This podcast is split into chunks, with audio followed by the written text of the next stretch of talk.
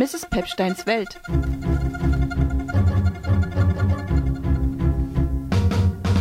Mich haut gern rum, wirklich um. Nach sieben Gin bin ich auch noch nicht hin. Champagner mit Wodka dazu. Das haut mich nicht um, aber Mrs. Pepsteins Welt. Äh, Dienstag 8.30 Uhr in Deutschland. Guten Morgen, Julia Becker. Bist du denn um die Uhrzeit schon lustig? Guten Morgen und nein. Ich bin eher ein Morgenmuffel und ich mache auch nicht so viele Witze morgens. Da bin ich, ich bin dann Spätzünder irgendwie. Na, dann ist ja gut, dass mein Kollege und ich dir schon so eine kleine Technik-Show-Einlage hier geboten haben. Das war der absolute Oberhammer. Also ich bin jetzt aufgewärmt, humortechnisch. Das ist super. Wie findest du eigentlich dieses Label, die Frau, die lustig ist oder die lustige Frau? Ja, es geht so, ne? Also die lustige Frau klingt dann halt immer gleich wie so eine Ausnahmeerscheinung. Ähm, ja, lustiger Mensch oder lustige Person finde ich da immer noch irgendwie besser.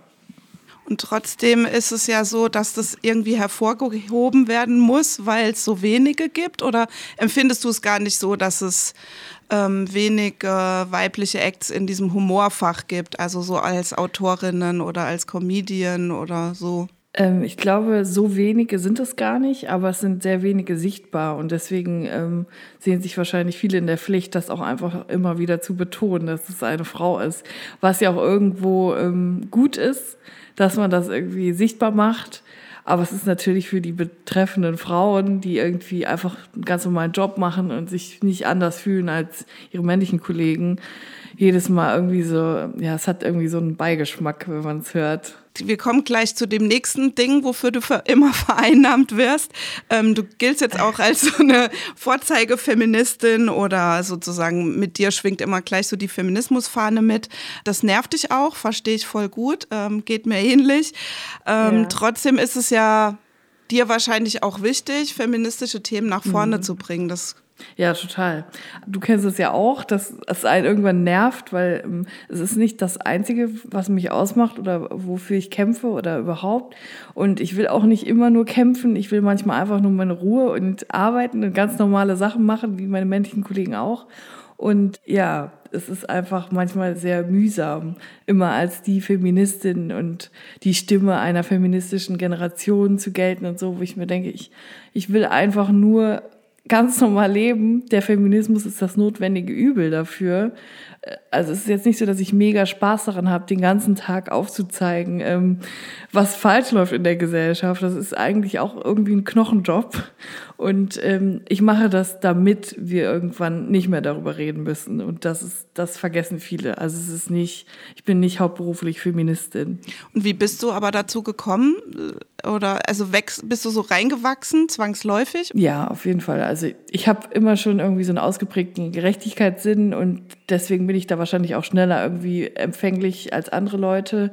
Aber ich glaube, wenn man irgendwie im Internet Zeit verbringt und sich Dinge anhört von Leuten, die irgendwie benachteiligt sind, Diskriminierung erfahren, dann äh, muss man zwangsläufig irgendwie hat man das Gefühl, dass man was verändern muss. Bei mir ist es auf jeden Fall so. Und ähm, ich habe das ja dann selbst gemerkt, als ich dann im Arbeitsleben war, was wirklich passiert, dass es diese Diskriminierung gibt und dass, dass wir irgendwie nicht ausreichend ähm, repräsentiert werden. Und dann ähm, habe ich es ganz schnell gemerkt, dass ich da irgendwie irgendwas tun muss, irgendwas verändern muss.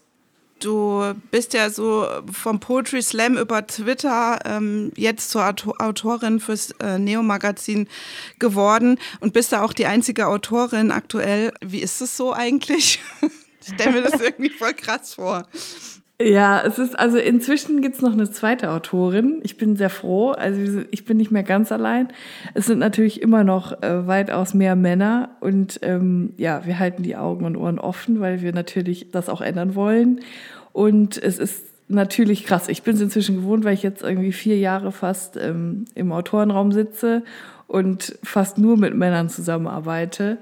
Und ja, ich versuche irgendwie immer irgendwas zu machen, dass sich da was ändert. Und jetzt haben wir eine zweite Autorin und das ist gut. Ansonsten fällt mir halt auf, der Unterschied ist, glaube ich, dass wenn es nicht durchmischt ist und hauptsächlich Männer an einem Tisch sitzen, dass es dann ähm, immer sehr laut hergeht, in der Regel bei Konferenzen. Und ähm, ich glaube, dem kann man so ein bisschen entgegenwirken, indem man das einfach durchmischt und da eine gesunde Mischung reinbringt und nicht nur die, ähm, der stärkste und lauteste gewinnt, sondern irgendwie da auf eine Mischung achtet. Du weißt jetzt nicht, wie es war, bevor du nicht da mitgearbeitet hast, obwohl ein bisschen, weil du ja vorher schon da in der Nähe der Redaktion rumgeschwirrt bist, aber haben sich die Männer da auch geändert? Ich glaube auf jeden Fall. Also ähm, im Vergleich zu, wie das vor drei Jahren war, was da teilweise gedacht wurde oder was man gar nicht auf dem Schirm hatte, da ist schon viel passiert irgendwie so in den Köpfen. Auch diese, diese Awareness, dass, dass man da was tun muss. Ich glaube, das war am Anfang noch gar nicht da, weil das war einfach ein Problem, das war gar nicht präsent. Dadurch, dass halt auch keine Frau da war, hatte man halt auch niemanden, der sich irgendwie über irgendwas beschwert. Es war ja alles super. Und ähm, ja, ich glaube, mit mir ist auch so ein bisschen dieses Thema in den Autorenraum reingekommen und die Leute haben angefangen, sich irgendwie Gedanken zu machen. Und ähm, es hat sich auf jeden Fall in eine positive Richtung entwickelt. So ist mein Gefühl zumindest. Ja, also ich finde, jetzt so als Zuschauerin kann man das auf jeden Fall schon merken. Also nicht nur durch die ich weiß jetzt gar nicht, wie das im TV-Sprech heißt, aber quasi die Formate, die du, wo du sichtbar bist, aber du steckst ja auch hinter Texten, äh, die Herr Böhmermann dann äh, präsentiert sozusagen. Ja. Äh, das ist schon auf jeden Fall hörbarer und sichtbarer. Ähm, das freut mich aber. Ja, finde ich schon. das ist sehr gut. genau, du hast ähm, dein größter Hit ist äh, ja die Scheide. Ähm, ich mhm. ich habe mir noch äh, neulich jetzt noch mal hier den, das Kölner Treff angeguckt und Mickey Beisenherz hat, hat es dein Fiesta Mexicana genannt. Das fand ich sehr ja. schön. Ich würde mir auch ja. für dich wünschen, dass sich das auch finanziell niederschlägt, so wie das Fiesta ja, Mexicana. Ja. Ähm, ja, aber ja, wie, wie, ist, wie ist das eigentlich passiert? Also diese, der, der Song äh, über ein Geschlechtsorgan, und das verknüpft einfach mit der, ja, diese klare, das einfach ganz klar zu sagen. Das kam halt einfach, ähm, ja, wie gesagt, in dem Raum, ich war die einzige Frau zu der Zeit und ich habe halt irgendwann mal gedacht, okay, ich könnte mal was Songmäßiges machen und hatte aber keine richtige Idee und eines Tages hatte ich dann die Idee. Ja, ich fand dieses Wort Scheide einfach irgendwie total bescheuert und lustig. Und es war ist irgendwie so ein Wort aus dem Sexualkundeunterricht oder von, von Eltern, die irgendwie über 40 sind, die das dann immer so mit vorgehaltener Hand gesagt haben. Und ich fand das immer so scheiße. Und ähm, ich wollte dann irgendwann einen Song machen und habe dann gesagt, okay, dann nehme ich das als Thema, weil das ist irgendwie was, was mich umtreibt und was mich in meinem Alltag und in meinem Arbeitsalltag vor allem jeden Tag beschäftigt.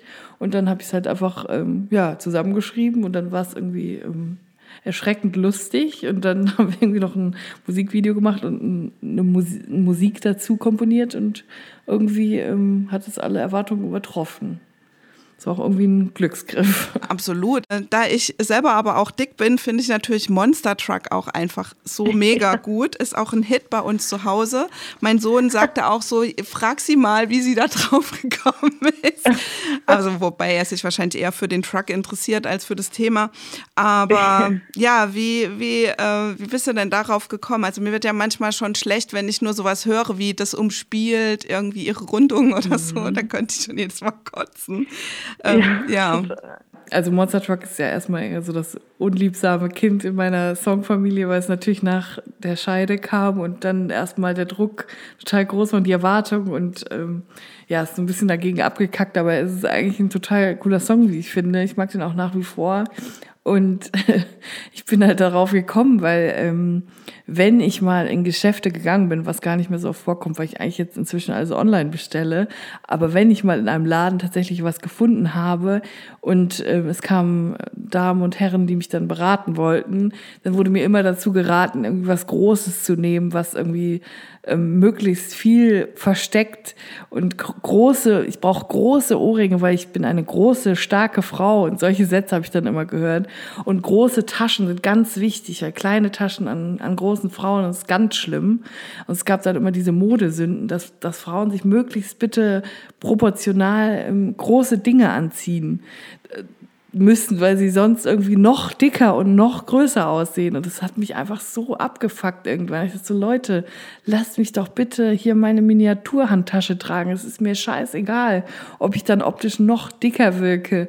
Ich will einfach nur ein T-Shirt kaufen, so lass mich in Ruhe.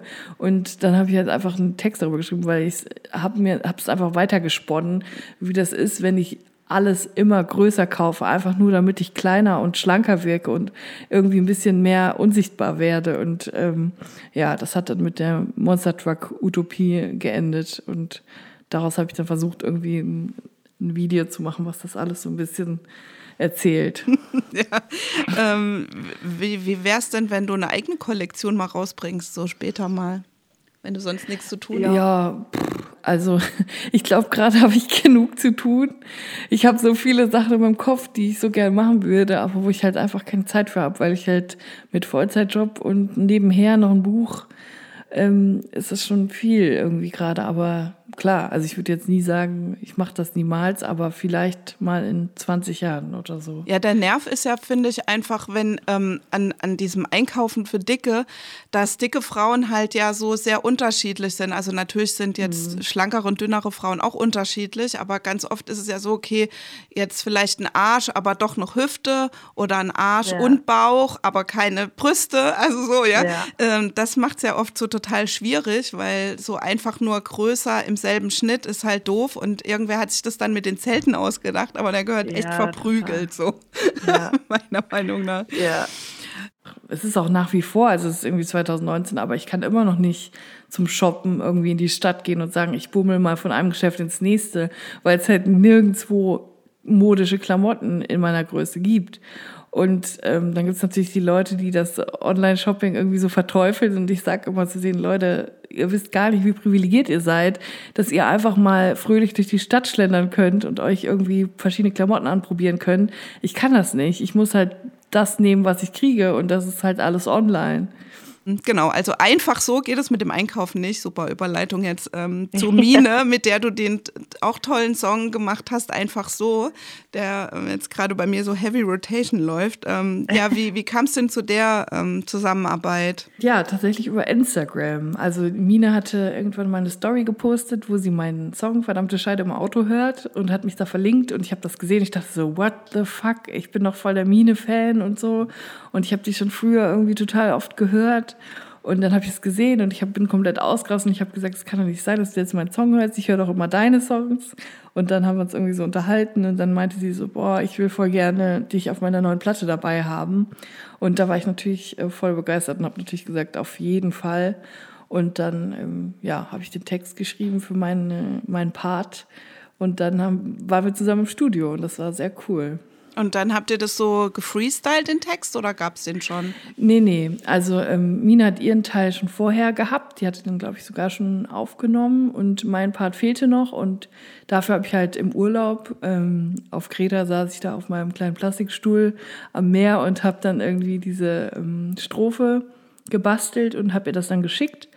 Und als ich wieder da war, bin ich dann einfach hingefahren und habe es noch eingesungen. Äh, du hast jetzt auch noch einen Preis gewonnen für dieses äh, Content Park Ding ähm, oder nominiert. Ich bin nur nominiert. Ach, du bist nur nominiert. naja, du wirst wahrscheinlich ja. den Preis schon auch noch.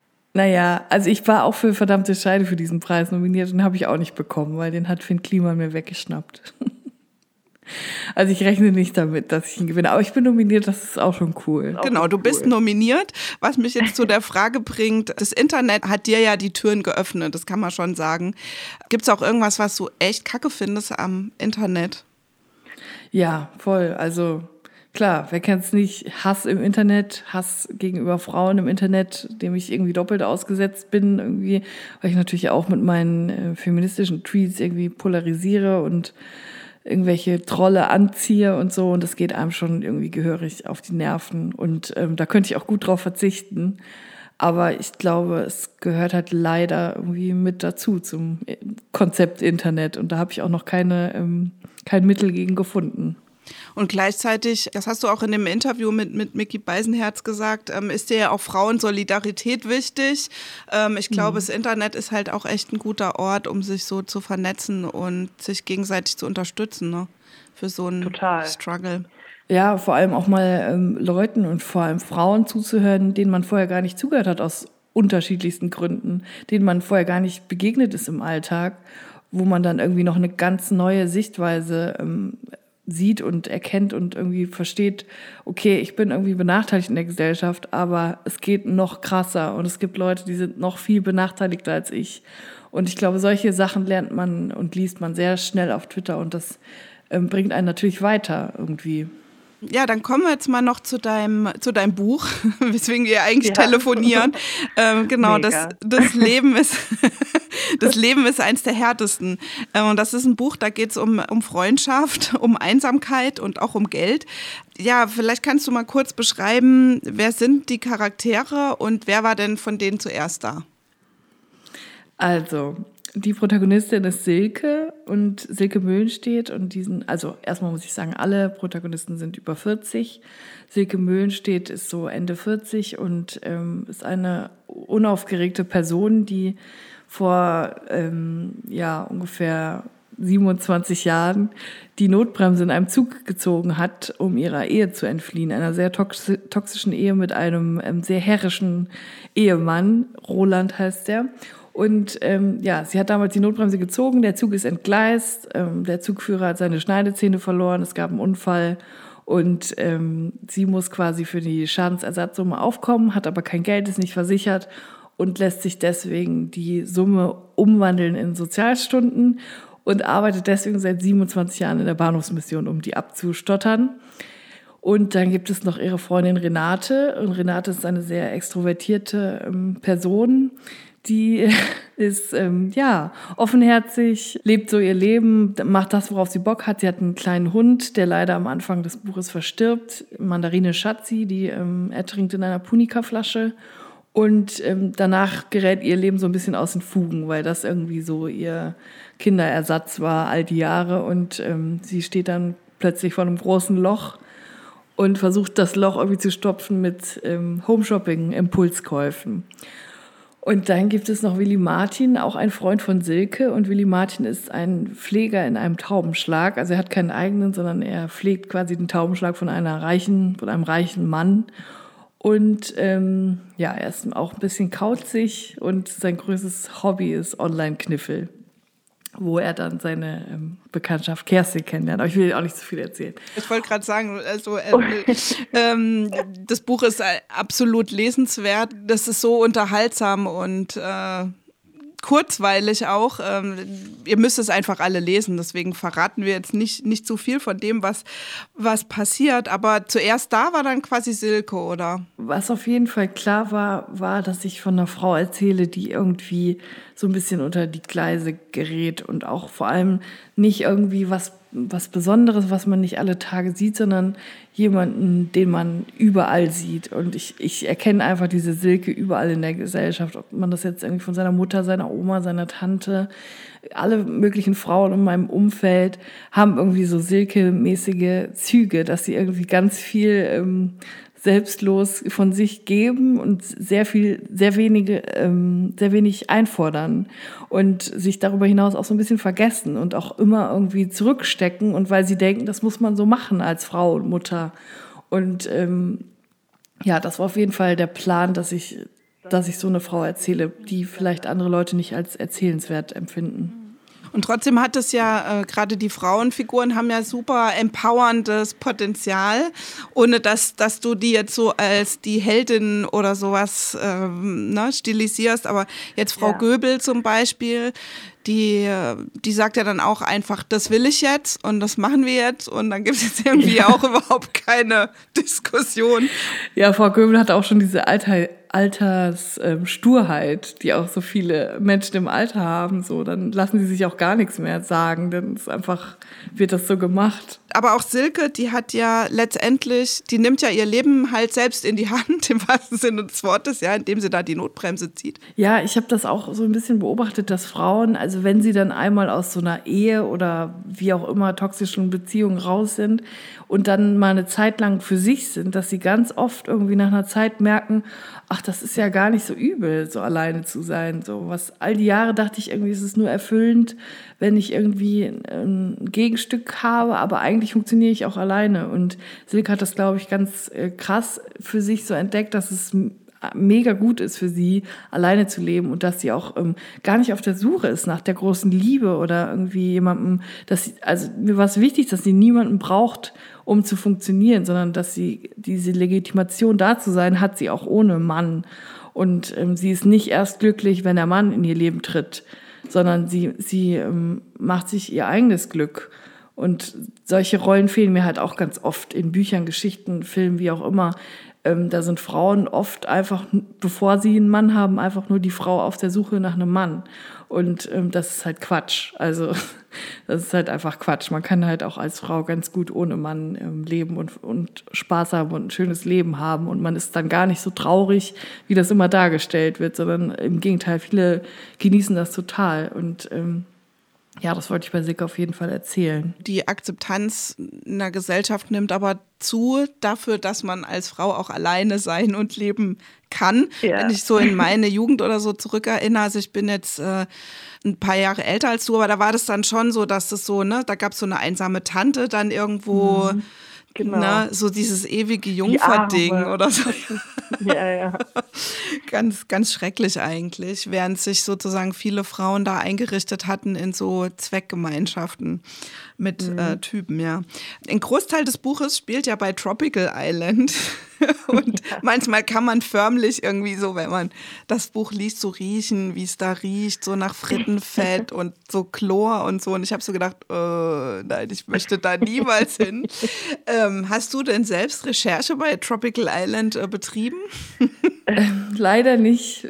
Also ich hätte es sehr gern gemacht, aber irgendwie ist Brandenburg sehr weit weg und ich habe dann auch immer mal wieder nach Zugtickets gegoogelt, aber das war dann irgendwie so zwölf Stunden Reise oder so, total utopisch. Und ähm, ich habe mich dann irgendwie online erkundigt und sehr viele Dokus drüber geguckt und immer mitgeschrieben und habe mir irgendwie den Lageplan sehr gut eingeprägt.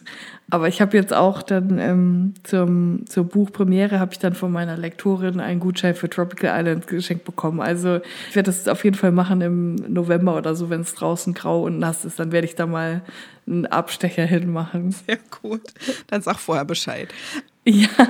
Was ich auch während des Lesens äh, gedacht habe, so, vielleicht mag Julia Becker keine Hunde. Ist das richtig? ich habe das erst tatsächlich ganz am Ende vom Schreiben realisiert, dass wahnsinnig viele Hunde in diesem Buch stattfinden, was mir gar nicht so bewusst war beim Schreiben. Irgendwie habe ich da irgendwie unterbewusst irgendeine Hundesache am Laufen, aber ich weiß noch nicht so richtig, was es ist. Aber eigentlich hasse ich ähm, Hunde gar nicht. Also ich finde Hunde voll okay. Ich finde manche total süß. Und wenn ich irgendwo auf dem Land wohnen würde, würde ich mir wahrscheinlich sogar irgendwann mal einen Hund zulegen. Aber ähm, ja, ich weiß auch nicht, was da passiert ist. Das ist irgendwie schnell eskaliert mit den ganzen Hunden. So auf Tour zu sein, ähm, ist wahrscheinlich total anders als im TV zu sein oder im Internet. Du warst jetzt auch mit dem, äh, mit dem Orchester unterwegs und äh, mit Jan Böhmermann. Ähm, mhm. Auf was freust du dich jetzt drauf, wenn du alleine dabei bist? Also beziehungsweise bist ja nicht immer alleine vor Ort, aber ja, auf was freust du dich da? Wovor hast du ein bisschen Bammel? Ähm, ja, Bubble habe ich natürlich immer vorm Lesen, weil ich irgendwie auch noch nicht so erfahren bin, was das angeht. Aber ähm, ich glaube, das Publikum ist mir immer sehr, ähm, ist immer sehr wohlwollend und freundlich. Deswegen ähm, hält sich das noch so ein bisschen in Grenzen mit der Nervosität. Aber ich freue mich auf jeden Fall am meisten darauf, dass ich Ruhe habe, im Gegensatz zur Rundfunk-Tanzorchester-Tour, wo wir mit drei Nightlinern gefahren sind, mit jeweils irgendwie immer 20 Leuten, 10, 20 Leuten. Und man hatte halt wirklich nie Ruhe. Es sei denn halt am Auftag mal, wie gesagt, im Hostelzimmer. Und ähm, ja, das war schon krass. Also vor allem für Leute, die irgendwie so ein bisschen introvertierter sind und ähm, regelmäßig so ihre Ruheräume suchen, war es natürlich hardcore, drei Wochen am Stück äh, in einem Bus zu leben mit so vielen Menschen. Das war manchmal wirklich richtig überfordernd. Und deswegen freue ich mich auch ein bisschen darauf, alleine auf Tour zu gehen, beziehungsweise mit Margarete und äh, meiner Freundin Nora Nagel, weil mit denen verstehe ich mich halt super und ähm, die wissen halt auch, okay, manchmal einfach Schnauze halten und still nebeneinander sitzen ist auch okay. So. Und äh, genau, in Leipzig wirst du ja mit Margarete Stokowski äh, vor Ort sein. Wie mhm. stellt man sich das dann vor? Moderiert sie dich dann an oder stellt sie dir auch Fragen oder wie habt ihr ja, das geplant? Ähm, ich wollte nicht alleine irgendwie so statisch da sitzen und irgendwie anderthalb Stunden einfach aus dem Buch vorlesen. Das hätte ich irgendwie sehr komisch empfunden. Und deswegen habe ich Margarete einfach ähm, mitgenommen als ähm, Gesprächspartnerin. Also wir werden uns unterhalten zwischen den Stellen, die ich lese. Und sie wird mir natürlich auch Fragen stellen. Und ähm, das ist immer ganz angenehm, weil das irgendwie so ein nettes Gespräch ist, was wir auch so untereinander führen könnten. Und es lockert irgendwie die ganze Sache auf und gibt nochmal eine neue Dynamik. Und ich fände es irgendwie komisch, da alleine zu sitzen. Ja, ja, kann ich voll gut verstehen. Ähm, wie stellst du dir denn dein Leben mit so Mitte 40 eigentlich vor? Ich glaube, sehr langweilig. Also ich bin jetzt schon sehr langweilig und ich denke mir immer, ich kann das eigentlich gar nicht mehr steigern. So, also privat bin ich wirklich wahnsinnig langweilig. Und ich glaube, mit 40 wird das dann so sein Zenit erreicht haben und ich werde irgendwie absolut langweilig irgendwo auf dem Land leben mit einem kleinen Gemüsegarten und ähm, stricken oder so. Und ein also, Hund. Und ein Hund, ja. Aber der wird auch mega langweilig sein. Also wir werden alle vor uns hin langweilig sein, aber es wird mega. Also ich freue mich da total drauf, weil je älter man auch wird als Frau, desto mehr ist einem auch alles andere so ein bisschen egal. Also ich weiß, mit Anfang 20 habe ich mich immer so verrückt gemacht wegen allem und wollte unbedingt gefallen und musste schön sein und abnehmen und die ganze Zeit Diät und so. Und jetzt so langsam merkt man schon so, je älter man wird, desto uninteressanter ist man ja auch für, für die Gesellschaft, was natürlich eigentlich auch traurig ist, aber auch irgendwie cool, weil man hat dann endlich seine Ruhe und dann können die, ähm, keine Ahnung, können sich um die neue Generation ähm, stressen und ich habe einfach meine Ruhe. Ja, also kann ich nur bestätigen. ja, wäre toll. Jemand, der genau gleich alt ist wie ich, äh, den gibt es. Mit dem würde ich mir mal wünschen, dass du mit ihm ein Duett machst. Habe ich auch, glaube ich, mal ins Internet geschrieben, nämlich Dendemann. Wann ah, passiert es denn endlich? Wollt ihr nicht mal ein Duett zusammen machen?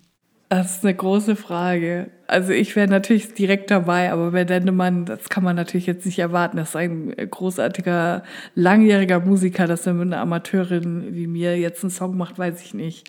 Aber ähm, ja, ich wäre sofort dabei, weil ähm, Digi Dendemann ist natürlich bester Mann. Ich meine, er hat auch mit anderen Menschen auf seiner Platte zusammengearbeitet, wo man jetzt auch sagen kann, okay, das sind vielleicht gestandenere Musiker als du, aber ähm, das sollte ihn, finde ich, nicht davon abhalten, mit dir auch mal was zu machen. Vielleicht ähm, müssen wir da noch ein bisschen sagen. dran. Ja, werde ich. Ich werde ihn nicht anmelden. Ich werde ihm das schicken einfach. okay. Okay, liebe Julia, ich danke dir sehr für das Interview. Ja, sehr gerne. Danke dir. Viel Spaß noch und ich hoffe, dir fallen heute viele lustige Sachen an. Ja, das hoffe ich auch. genau. schönen Tag dir noch. Ja, danke dir auch. Tschüss. Ja, das war mein Interview mit Julia Becker, aufgezeichnet im Mai 2019. Und wenn ihr Julia Becker folgen möchtet, auf Twitter könnt ihr das zum Beispiel unter ihrem Pseudonym Schwester Ewald. Und ihr Buch Das Leben der anderen ist im Rowold Verlag erschienen in diesem Jahr. Und auch wenn ihr manchmal das Neo-Magazin Royal schaut, dann könnt ihr Julia Becker dort finden. Entweder als Autorin im Hintergrund oder als Protagonistin. Der nächste Pepstein-Podcast, Pepcast, erscheint bestimmt auch wieder an einem Mittwoch und hören könnt ihr den wann immer ihr wollt.